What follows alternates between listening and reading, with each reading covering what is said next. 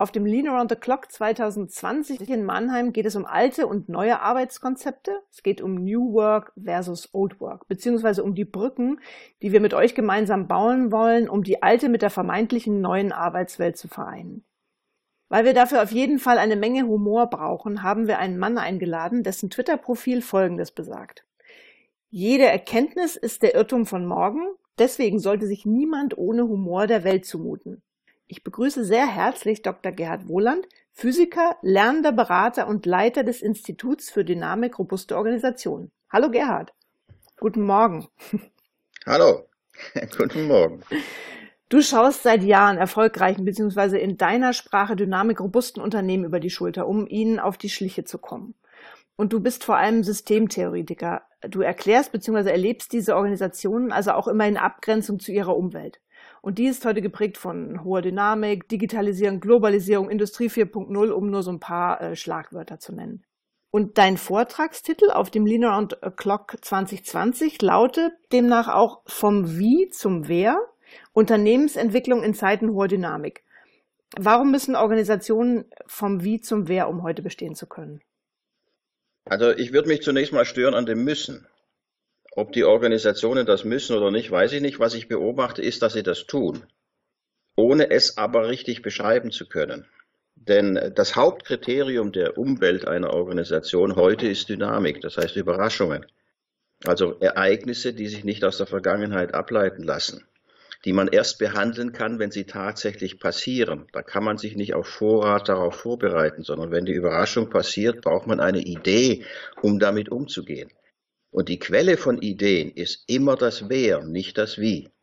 Eine Methode kann auf Überraschungen nicht reagieren, denn eine Methode kann keine Ideen produzieren. Eine Methode hebt Wissen auf und Wissen von gelösten Problemen. Und wenn ein neues Problem kommt, was zu einem alten Problem, was ich schon kenne, passt, dann kann ich eine Methode verwenden. Also da kann ich die Frage wie stellen. Wie wird man damit fertig? Wenn aber eine Überraschung in die Welt kommt, ein Ereignis, was noch nie da war, da kann ich nicht nach dem Wie fragen, sondern da muss ich fragen, hat jemand eine Idee? Und dann mache ich die Erfahrung, dass, es, dass ich Mitarbeiter habe, die bezogen auf ganz bestimmte Situationen Ideen haben, meistens jedenfalls, auch nicht immer. Und andere, die haben in anderen Situationen Ideen. Und das ist das, was ich beobachte, dass sich Organisationen umstellen vom Wie zum Wer.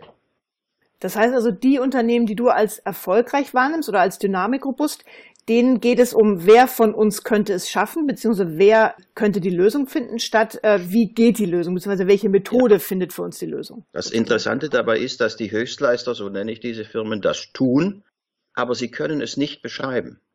Das heißt, wenn man einem Höchstleister die Frage stellt, warum seid ihr denn besser als alle anderen, als eure Konkurrenten, mhm. dann kommen alle möglichen Ideen, warum das so ist. Aber diese Orientierung vom Wie zum Wer, darauf kommen Sie erst, wenn man Ihnen diese Lösung anbietet. Könnte es nicht sein, dass ihr deswegen so gut seid, weil ihr mit Talenten umgehen könnt. So nennen wir die Leute, die bezogen auf bestimmte Probleme Ideen haben. Und dann erst stellt sich raus, wenn man miteinander redet, aha, genau das, das stimmt, so machen wir das. Wenn wir ein Problem haben, was neu ist, dann suchen wir äh, jemand und dann finden wir die Emma und die Emma macht das dann irgendwie und äh, wir beschränken uns darauf, die Emma zu fragen, was brauchst du, um das Problem zu lösen? Niemand kommt auf die Idee, der ausgerechnete Emma sagen zu wollen, was sie jetzt tun soll, damit das Problem gelöst wird. Mhm. Denn wir wissen ja, wenn es jemand hinkriegt, dann die Emma. Das heißt, das Beschreiben, was diese Unternehmen tun, das tust du dann, weil sie selber es gar nicht können. Richtig. Denn um zu beschreiben, was man ist, was man tut und vor allem, warum man etwas tut, dazu braucht man wissenschaftlichen Hintergrund. Das kann man nicht einfach so aus dem Ärmel schütteln. Mhm. Denn das, was die Mitarbeiter eines Unternehmens zur Verfügung haben, ist meistens Alltagssprache, Alltagsbegriffe, vielleicht noch die BWL. Aber das ist äh, zur Beschreibung eines, eines modernen, einer modernen Struktur völlig unzureichend. Gerhard, du stellst Sachverhalte gerne gegenüber, um sie dadurch näher zu beschreiben und nutzt dafür sogenannte Synopsen. Das heißt, wie zum Beispiel sehr eingängige Unterscheidungen, die du, soweit ich weiß, in die Welt gebracht hast. Blau kompliziert versus Rot komplex. Warum helfen diese Gegenüberstellungen oder beziehungsweise auch vielleicht Vereinfachung? Warum helfen die? Also es ist nicht so, dass das eine Gegenüberstellung ist. Wir benutzen dazu den Begriff der Unterscheidung. Und zwar, Unterscheidungen sind deswegen nützlich, weil man das, was man damit meinen möchte, zwischen zwei Begriffen liegt, wobei das, was dazwischen ist, über die jeweiligen Grenzbegriffe nicht hinausgehen kann. Nehmen wir ein Beispiel kompliziert, komplex.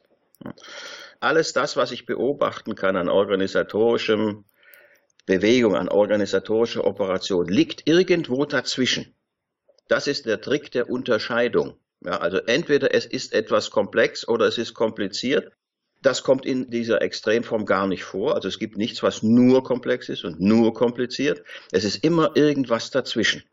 Und weil die dynamische Welt eine Welt ist, die sich ständig bewegt, kann ich sie nicht mehr mit starren Begriffen einfangen, beschreiben, sondern ich brauche Intervalle, wo ich sicher bin, da dazwischen ist es. Ich weiß vielleicht noch nicht konkret, wo dazwischen, an welchem Punkt, aber ich weiß, da dazwischen, da muss es sein.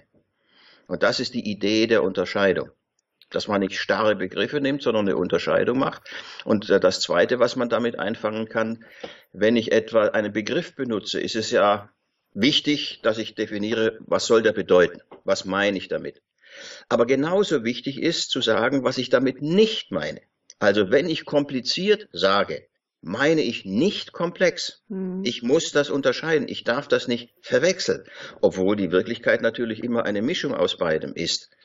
Also viele sagen zu mir, die Welt ist doch nicht schwarz und, und, und, weiß, sie ist doch grau. Aber genau um die graue Welt zu beschreiben, brauche ich die Unterscheidung zwischen schwarz und weiß. Ja, dazwischen um, ist die Realität. Ja, dann lass mich noch kurz zum Abschluss zwei Unterscheidungen einwerfen. Vorderbühne, Hinterbühne, die benutzt du auch gerne. Ja, das ist, ein, wenn ich ein Unternehmen versuche zu verstehen. Dann kann man ein Unternehmen besuchen, man lernt Leute kennen, man lernt äh, Dokumente kennen, das kann man alles zur Kenntnis nehmen. Alles das, was man sehen kann, wenn man ein Unternehmen betrachtet, das nennen wir die Vorderbühne. Also wie gehen die Menschen miteinander um? Sagen sie morgens guten Morgen oder sagen sie irgendwas anderes? Wie sieht ein Streit aus? Ist der laut oder ist der leise oder wie auch immer? Alles das, was ich sehen kann und aufschreiben kann, das ist die Vorderbühne eines Unternehmens oder genauer einer Kultur.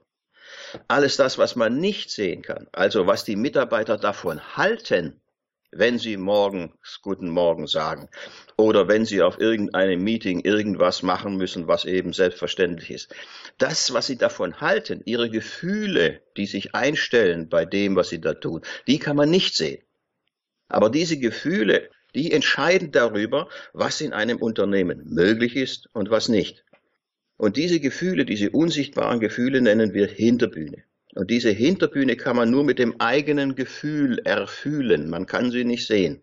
Mhm. Und wenn man Unternehmen verstehen will, muss man sich auf sein eigenes Gefühl verlassen, um auf die Hinterbühne zu schleichen und zu schauen, was steht denn da so rum an Möglichkeiten, an Hindernissen, an Risiken und so weiter. Ja, und ich freue mich natürlich, dich auf unserer Vorderbühne auf dem Lean Around the Clock nächstes Jahr begrüßen zu dürfen. Weil wir werden dich ja alle sehen können. Okay. Ich, Aber was ich dabei denke, wenn ich rede, könnte. nee, äh, das können wir nicht wissen. Vielleicht erzählst du es uns danach. Ähm, Gerhard, ich danke dir. Alles klar. Für die Zeit heute, für den kleinen Ausblick, was du äh, mitbringst in Mannheim. Und ich freue mich sehr auf nächstes Jahr, auf das LATC 2020 und das NKNA 2020. Das sind neue Konzepte für neue Arbeit. Ich freue mich, Gerhard. Bis bald.